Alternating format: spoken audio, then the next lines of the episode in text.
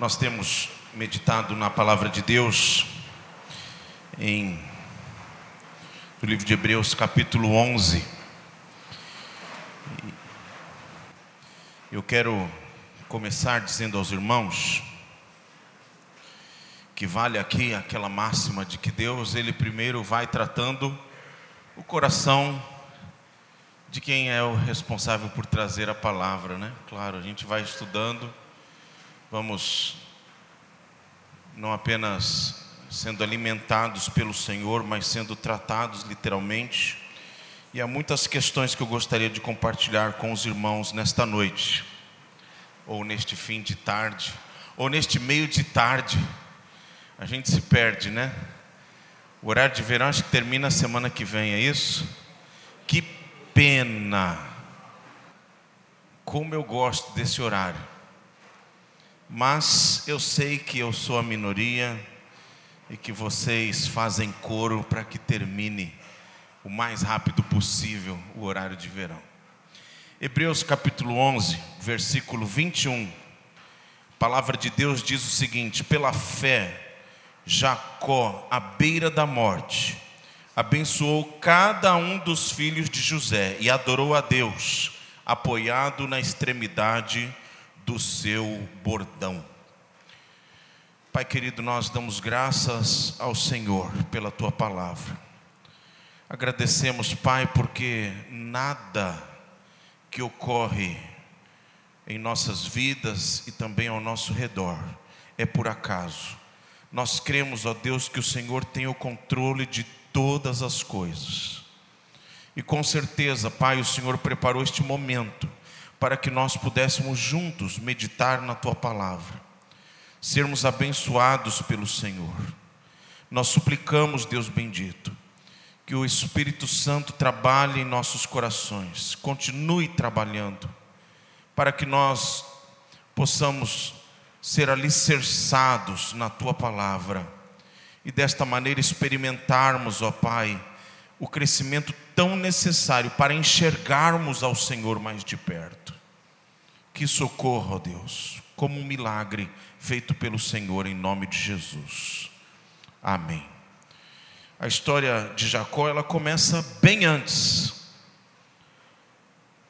Quando Deus escolhe o seu avô Abrão, e ele diz: Abrão, você vai sair da sua terra, você vai sair da sua parentela, você vai deixar tudo que você tem construído para trás e você vai rumar para a terra onde eu lhe mostrar, a terra que você não conhece, mas que eu preparei como herança. E assim fez Abrão. Mais à frente, a palavra de Deus diz que a mulher de Abrão, Sara, era estéril. Mas Deus havia firmado uma promessa e num determinado momento ele disse: Abrão, agora é a hora eu farei de você uma grande nação, e vocês se multiplicarão entre os povos, e a terra onde você pisar será abençoada, e todos aqueles que te abençoarem serão abençoados, e os que porventura se levantarem contra vocês estão perdidos. E assim, queridos, aconteceu, de uma maneira miraculosa, como nós não poderíamos experimentar naturalmente, Abraão experimentou este milagre do Senhor. E lhe nasceu o seu filho querido Isaque. E eu creio que pastor João abordou a semana passada, eu não estava aqui, mas eu creio que talvez o que mais nos seja guardado em nossas mentes acerca de Isaque seja o pedido de Deus ao seu pai Abraão: Me dê o seu filho. E a palavra de Deus diz que Abraão, com dor no coração, com tristeza, mas confiante no Senhor, sai para sacrificar o seu filho e volta com o seu filho, porque Deus providenciou o sacrifício. E este jovem Isaac se casa, a sua mamãe já está avançada em idade, enferma, e ele então vai à terra dos seus parentes buscar uma mulher. e esta mulher é formosa aos seus olhos. E a palavra de Deus diz que Isaac, ele tem a alegria de ter dois filhos, Esaú e Jacó.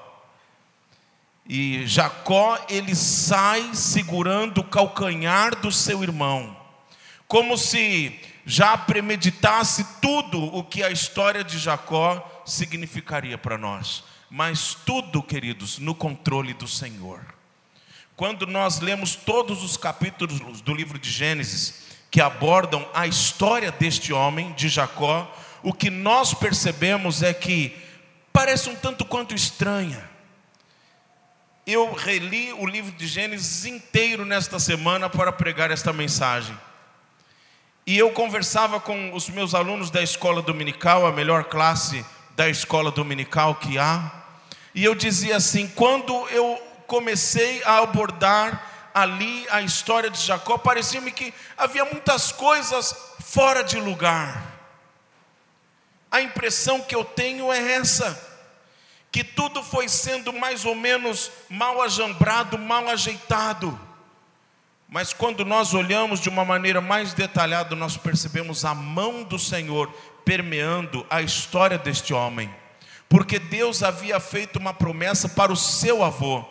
E esta promessa ela não poderia deixar de ser cumprida. Por isso, o texto que nós acabamos de ler em Hebreus que ressalta a fé de Jacó diz que, pela fé, Jacó, próximo da sua morte, chamou José, e José trouxe os seus dois filhos e sentou-os no colo de Jacó, Manassés e Efraim, e os abençoou, e adorou a Deus ali, com o bordão nas suas mãos. Jacó, este filho gêmeo, mais novo, de Isaac e de Rebeca, ele de fato tinha este poder de dar a continuidade à promessa do Senhor. Ele era o herdeiro da promessa e essa promessa ela tinha que passar adiante. A história de Jacó nós sabemos. Ele é muito queridinho pela sua mãe. Enquanto o seu filho, o seu irmão, aliás, Esaú, é o querido do pai. E é interessante porque a palavra de Deus narra isso, não é uma percepção dos leitores. A própria palavra de Deus diz: Esaú, o querido do pai, Jacó, o querido da mãe. E então, quando este ah, Isaac está ficando velho, ele diz a Esaú: prepara, o, o, o Esaú, uma, uma, um assado para mim, aquilo que você faz muito bem. Ah, Esaú era caçador, vá lá caçar e prepare para mim o que você conseguir de melhor, porque eu quero sentar, eu quero comer com você, porque eu quero abençoar você. E a mãe de Jacó, ela ouve tudo aquilo e diz assim: Olha, antes que o seu filho volte, faz o seguinte: vamos armar um plano mirabolante, porque essa bênção é tua. O seu irmão já perdeu essa bênção para você. Lembra quando ele chegou com fome do campo e você disse: Olha, eu dou a minha lentilha, mas você precisa me dar a sua primogenitura. Parece, queridos, que esse tipo de, de detalhe é, é algo corriqueiro, algo banal, mas não. Ser o filho primogênito era receber a bênção dobrada. Lembram da história do filho pródigo do, no Novo Testamento? Tratando-se aqui da linhagem dos patriarcas de Israel, ser o primogênito seria ter o privilégio de dar continuidade ao cumprimento da promessa de Deus. Por isso a mãe de Jacó se preocupa em ajudar o filho. E então tudo acontece como planejado. E Jacó é abençoado no lugar do seu irmão. Mas a sua mamãe diz assim: Olha, os funcionários da casa ouviram dizer que depois que o seu papai partir dessa para melhor, o seu irmão prometeu matar você. E Jacó então ele foge, e ele foge para a casa de um tio, Labão. E lá ele começa a trabalhar, trabalhar e trabalhar. E Labão faz uma pergunta que talvez o pai não deveria fazer: Meu querido, o que eu faço para te pagar? Olha, eu estou tremendamente apaixonado por uma das suas filhas. Então me dê uma das suas filhas, mas me dê a que eu quero, Raquel, porque é a que eu amo. E Labão disse: Ok, trabalhe mais sete anos, e você terá a mão da minha filha. Assim aconteceu. Mas o texto na palavra de Deus diz que estes sete anos passaram muito rápidos, porque Jacó amava Raquel. No entanto, queridos, no dia do casamento, Labão apronta uma lambança. Ele dá a sua filha mais velha, Lia, e diz: Olha, é regra, a mais velha não pode ficar encalhada, a mais nova precisa esperar. Então, termine esta semana de núpcias, que assim que você terminar, eu te dou Raquel, e você paga com mais sete anos de trabalho. E assim aconteceu. E assim, queridos, Jacó não tinha apenas uma mulher, mas duas. E não apenas duas mulheres, mas duas serviçais de suas mulheres, que se tornaram também mãe de seus filhos. Ou seja, Jacó, em questão de dias, ele tinha quatro mulheres dentro da sua tenda. E a história de Jacó, ela se desenrola da seguinte maneira: Raquel, a preferida, tornou-se estéril. E o texto é muito claro em nos informar que a esterilidade de Raquel se deu não por um castigo de Deus, mas por uma lição de Deus a Jacó. Porque de fato Raquel era sua preferida e Lia estava sendo preterida. E Deus permitiu que o ventre de Lias, de Lia, aliás, funcionasse. E esta então teve um filho, outro filho, outro filho, outro filho. E desta maneira, queridos, a história de Jacó, ela é riquíssima, cheia de detalhes. Mas nós nos encontramos num momento em que Jacó está cansado de viver nas terras do seu sogro. Com 13 filhos, tinha uma filha. Com a sua esposa, com as suas esposas, melhor dizendo, e com tudo aquilo que ele tinha, porque a palavra de Deus diz que o que Jacó colocava a mão prosperava, porque é parte da promessa do Senhor. Então Jacó fugiu da casa do seu sogro, e o seu sogro perseguiu.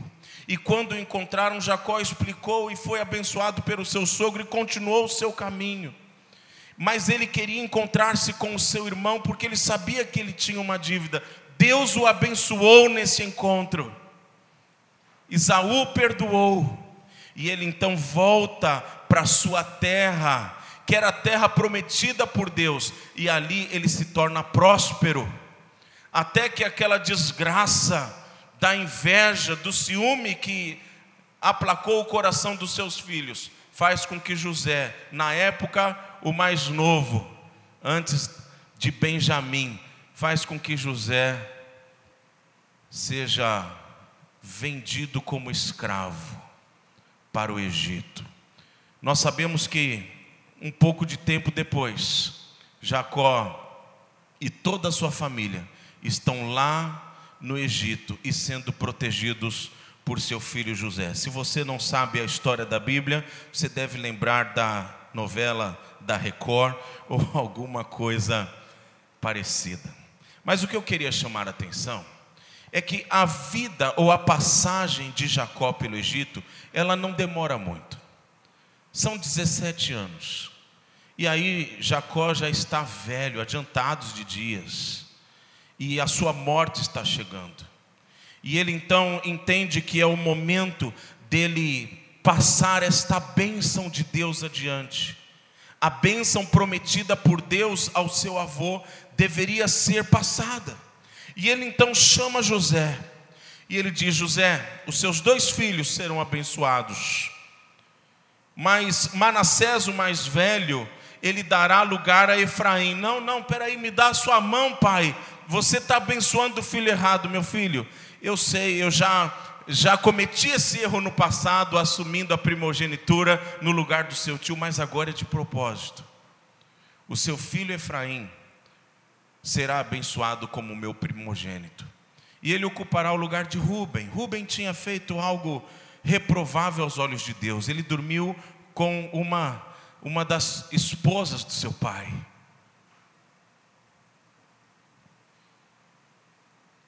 E dessa maneira os filhos de José são encaixados na história.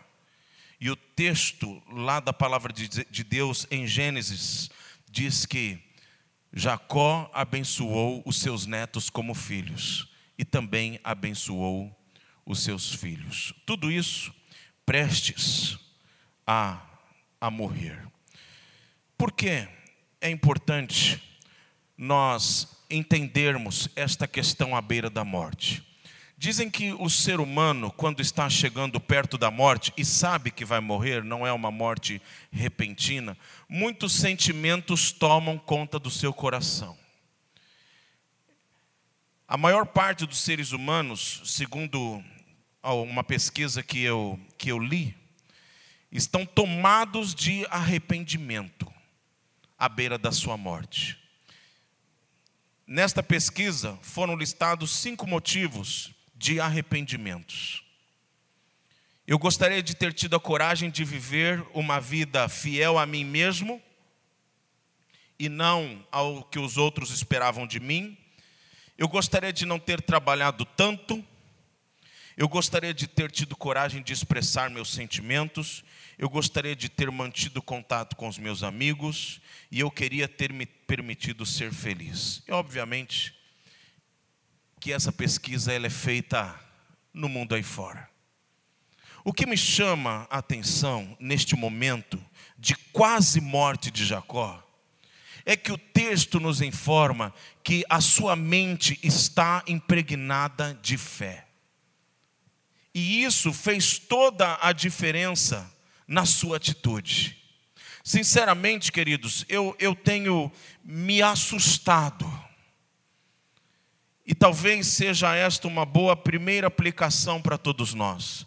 Eu tenho me assustado com a quantidade de pessoas que ou conviveram conosco, ou conhecemos e estão permitindo que as, as dificuldades deste mundo, as, as, as tristezas, aplaquem o seu coração de uma tal maneira que nós literalmente apaguemos a fé que existe dentro dos nossos corações.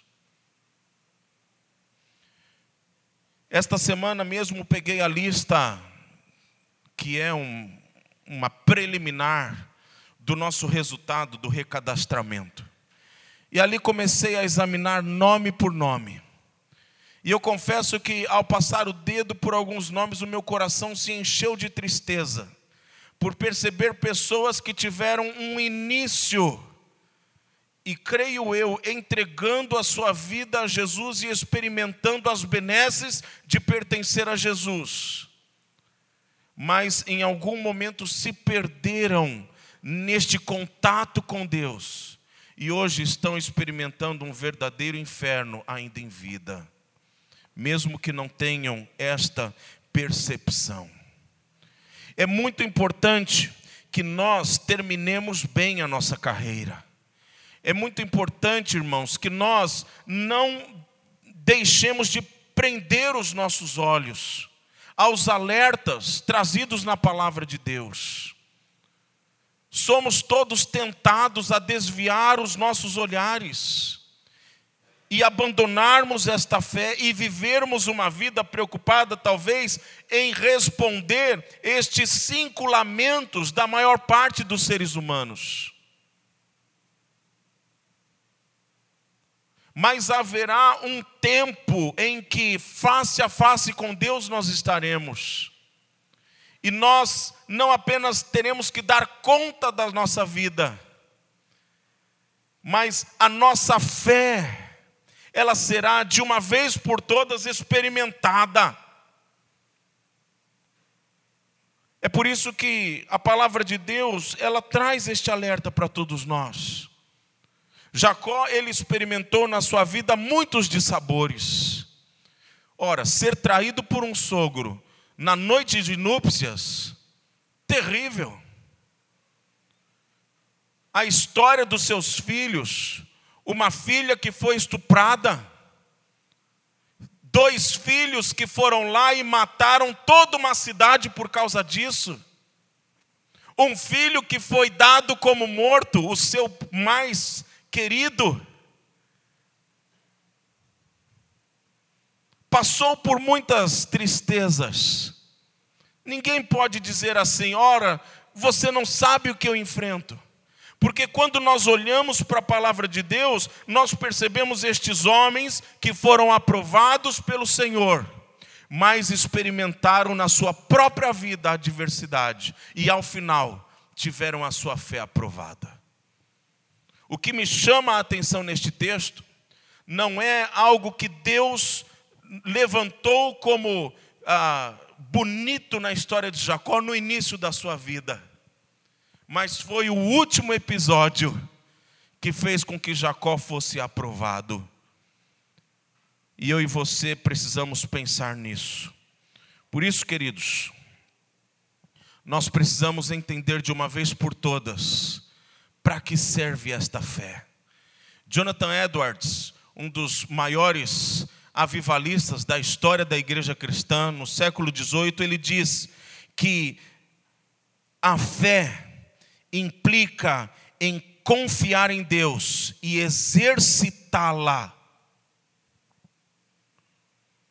Não é algo que você recebe para guardar numa gaveta. Não é um prêmio que você pendura como, com moldura na sua, no seu escritório, na parede. Mas é algo que serve para o seu dia a dia. E nós todos, com certeza, somos agraciados por esta fé que é dada pelo nosso Deus. E precisamos fazer com que esta fé, queridos, ela se torne a cada dia algo de fato utilizado em meio às dificuldades, em meio às adversidades. Logo no livro seguinte, em Tiago, o apóstolo Tiago, ele vai construindo o texto de uma maneira bem interessante. Ele, a partir do versículo 2 do capítulo 1, ele fala das provas e das tentações que são normais na vida de todo mundo. Dizendo: olha, se você passar por uma aprovação, fica firme. Tenha isso como uma prova do amor de Deus para você. E se você começar a perceber que você está naufragando, se segure no Senhor e peça sabedoria, mas peça com fé.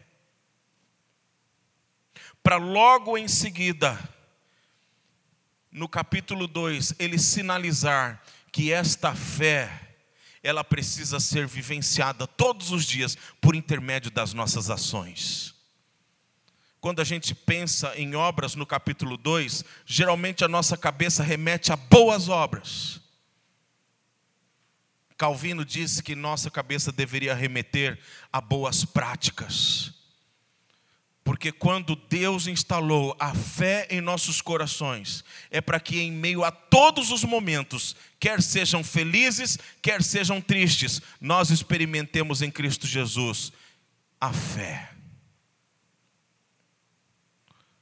no momento da sua morte, Jacó experimentou a fé.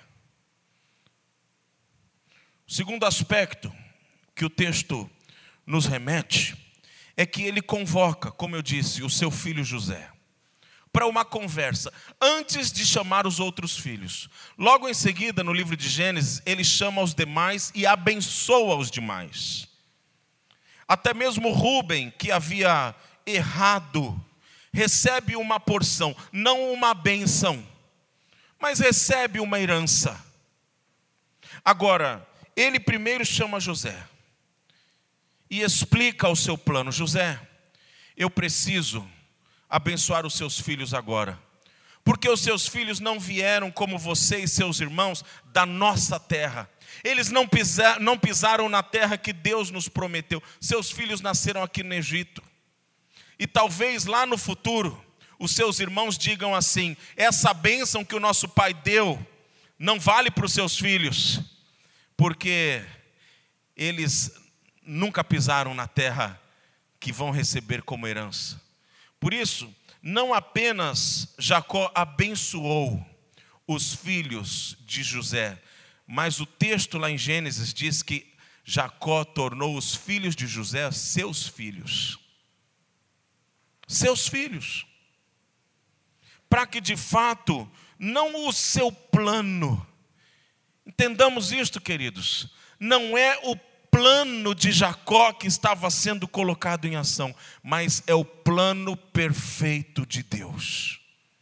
Como que alguém na hora da morte, tendo tantos filhos, ainda tem a cabeça para colocar tudo em ordem, mesmo tendo vivido capítulos tão difíceis e de equívoco porque ele estava sendo movido, ele estava sendo guiado pelo próprio Deus. Por isso, lá em Gênesis, capítulo 48, versículo 10, as palavras descritas são: Eu não cuidava de ver o teu rosto, e eis que Deus me fez ver a tua semente. E dessa maneira, Jacó abençoa os seus netos ou seus novos filhos. Um dos comentaristas do Antigo Testamento, Macintosh, ele diz o seguinte: Isso é um lindo exemplo do modo como o nosso Deus sempre se eleva acima de todos os nossos pensamentos e se mostra melhor que todos os nossos temores. Confiar em Deus dá nisso, queridos. Crer em Deus dá nisso. Quando nós deixamos de crer em Deus, nós nos enchemos de preocupações. E quando nós nos enchemos de preocupações, nós nos enchemos do quê? De qual é o normal do ser humano? De ansiedade. E quando nós nos enchemos de ansiedade, a probabilidade dos nossos planos darem errado são grandes, imensas. Porque nós sequer conseguimos pensar. E nós passamos noite em claro, acordados sim, tentando traçar um plano mirabolante para pormos fim ou para darmos início à nossa história. Mas quando nós simplesmente fazemos aquilo que Deus quer que nós façamos, Deus, Ele torna o seu plano perfeito, mesmo que nós olhemos e percebamos como isso é impossível. Os caminhos de Deus são desta maneira. Aquelas pessoas que não caminham com Deus não conseguem entender isso. Que o apóstolo Paulo diz lá em 1 Coríntios capítulo 2, versículo 9: As coisas que o olho não viu, e o ouvido não ouviu, e não subiram ao coração do homem, são as que Deus preparou para os que o amam. E para que a gente não tenha dúvidas, lá no capítulo 2 de 1 Coríntios, o apóstolo Paulo está trazendo uma baita exortação àqueles que estão caminhando sem Deus. Estas palavras aqui não são uma, uma coroa para aqueles que estão confiando a sua vida em Deus, mas são uma repreensão para aqueles que estão deixando de observar Deus em suas vidas. E muitas vezes, queridos, é assim que acontece conosco nós tentamos guiar as nossas próprias vidas, nós tentamos estabelecer os nossos caminhos e nós vamos montando um quebra-cabeça meio estranho. Não sei se você tem o hábito de montar quebra-cabeça, aí você, ah, é essa peça. Quando você vê lá, a peça não cabe, mas você, eu não sei, numa atitude irracional, você tenta ajeitar, você está vendo que não é a peça mas você está colocando, mas está acabando, deixa eu pôr logo. Deixa eu pôr essa peça. É assim que nós seres humanos fazemos. O que Deus faz é aplainar os nossos caminhos. Foi assim que ele fez com Jacó em toda a sua caminhada, em todos os seus momentos. As bênçãos que Deus deu a Jacó, todas elas, elas tinham este histórico, este histórico de um homem que estava um tanto inquieto.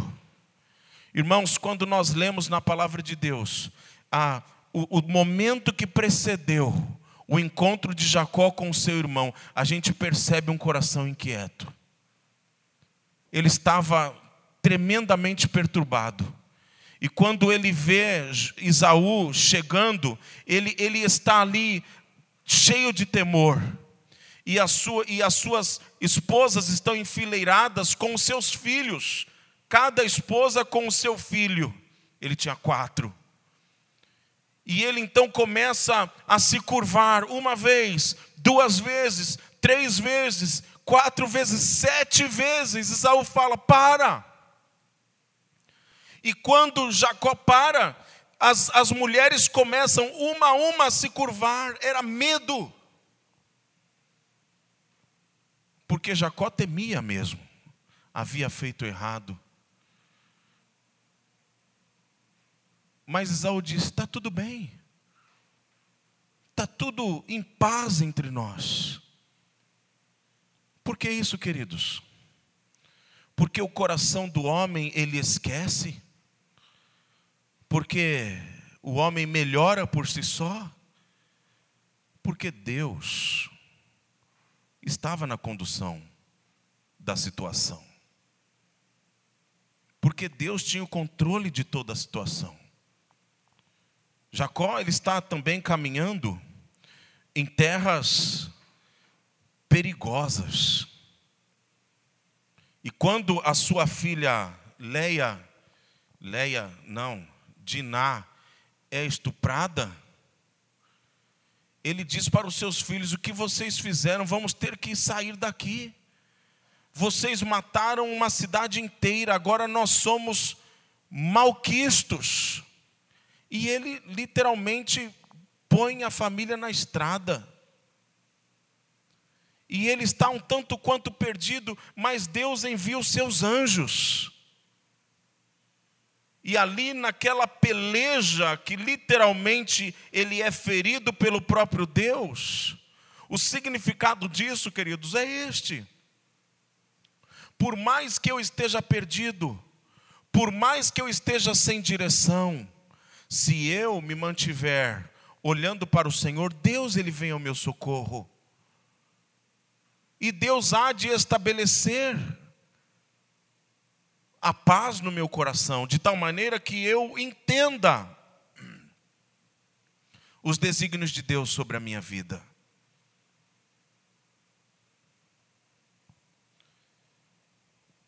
Portanto, quando eu e você estivermos em situações difíceis, irmãos, acalmemos os nossos corações e nos coloquemos diante de Deus não somos nós que vamos estabelecer a paz ou vamos dizer, olha, o meu caminho agora quem faz sou eu.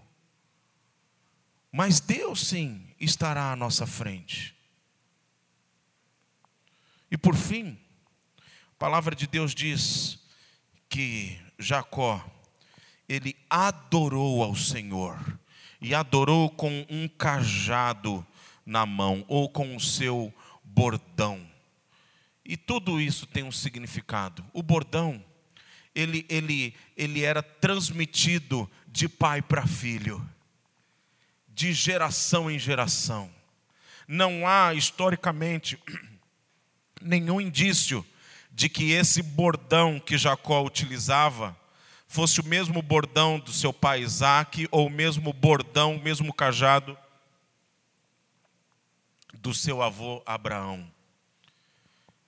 Mas o que nos transmite aqui como verdade é que ele estava cheio, imbuído desta autoridade que não era sua, que não vinha de si, mas que era do próprio, do próprio Deus.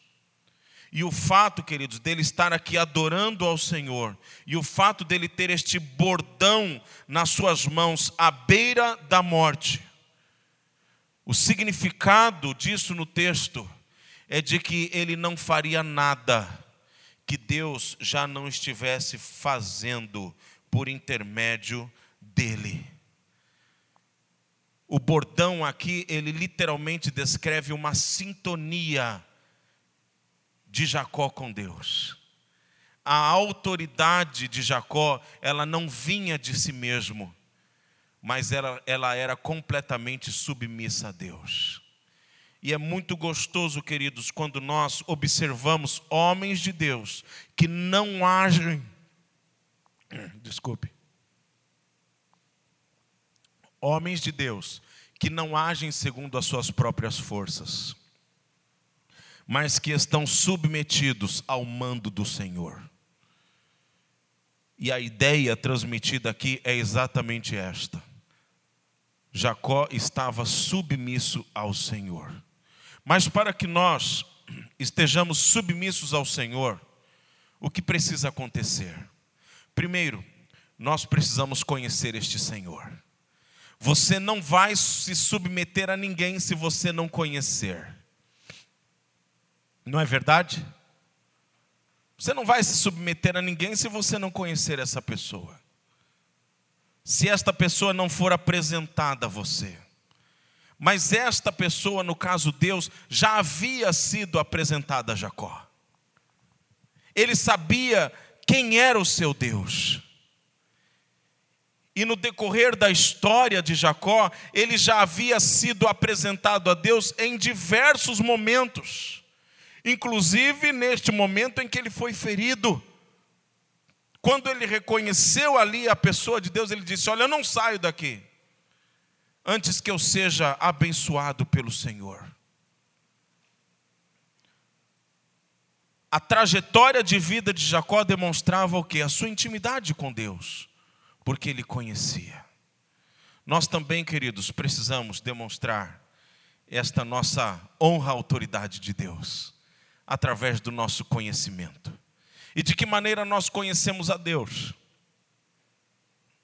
Nós conhecemos a Deus a partir do momento em que nós debruçamos na palavra de Deus. Ainda vivemos uma época onde muitas pessoas querem o Deus espetaculoso, elas querem de alguma maneira é, é, receber o espetáculo de Deus nas suas vidas mas elas não, não querem conhecer o Deus que faz este espetáculo.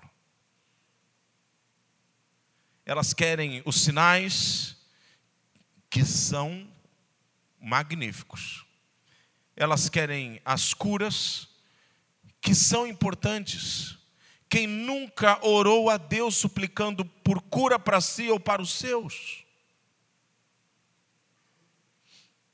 Mas a diferença quando você eleva o seu olhar para o Deus que você conhece.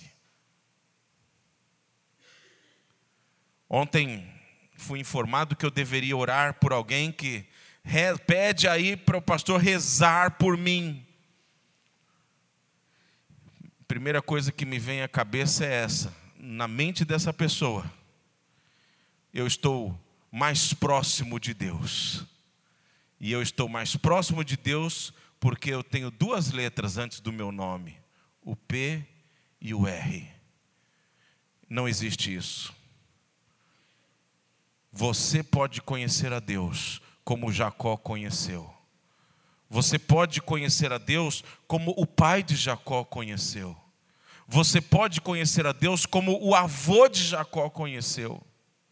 Você é indesculpável por não conhecer a Deus. Mas em conhecendo a Deus, o que você faz?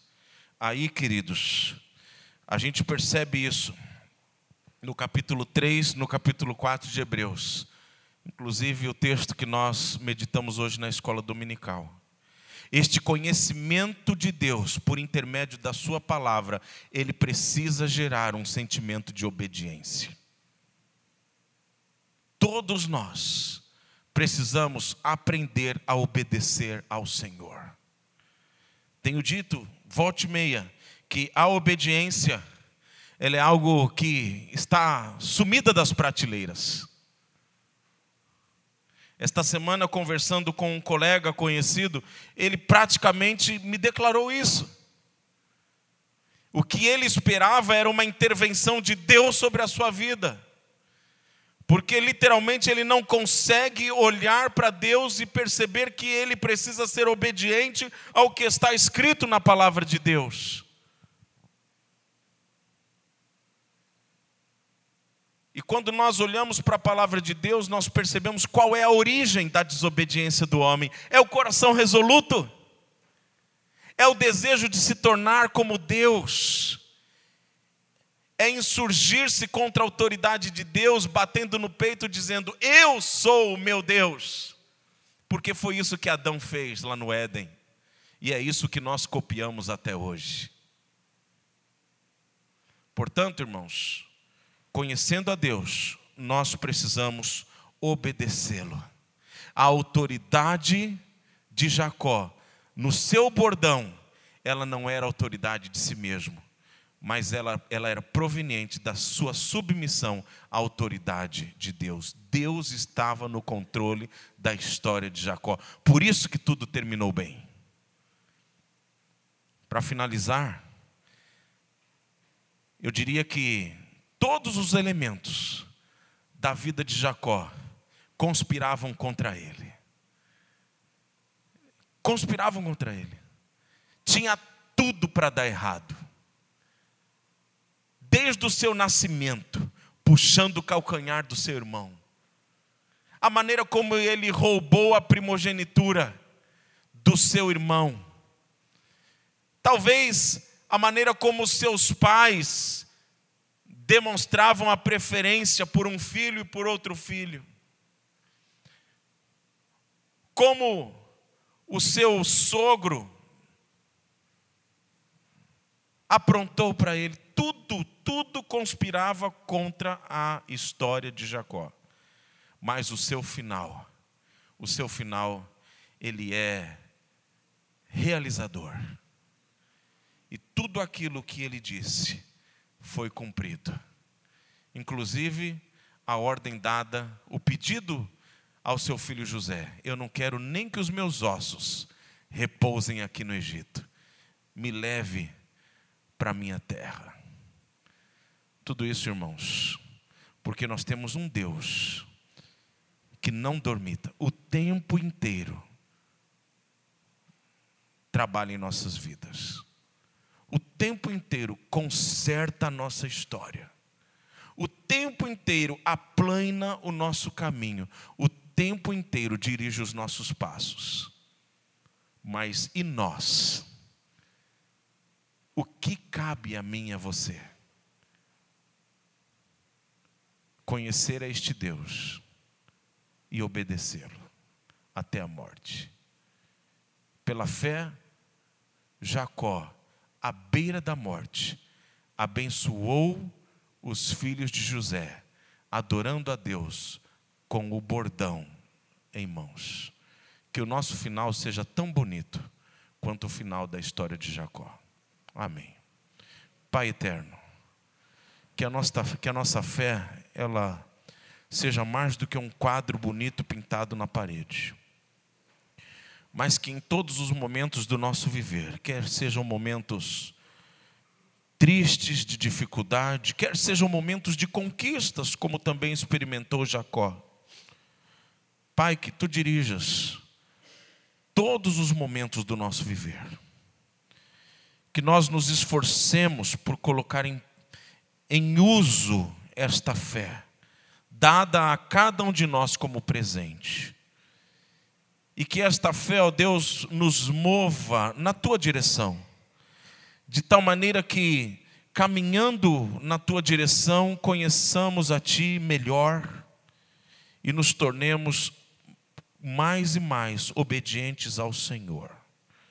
Deus bendito, que nós experimentemos estas mesmas alegrias, estas mesmas bênçãos experimentadas por Jacó, e que o nosso final seja um final de glória para o Senhor. Que a nossa vida redunde, ó Deus, em louvor para a tua glória. E que através do nosso viver, através do nosso exemplo, tantas e tantas pessoas tenham um, um desejo de conhecer ao Senhor e de entregar completamente a sua vida ao Senhor, olhando para nós também. É o nosso pedido, é o que nós oramos em nome de Jesus. Amém.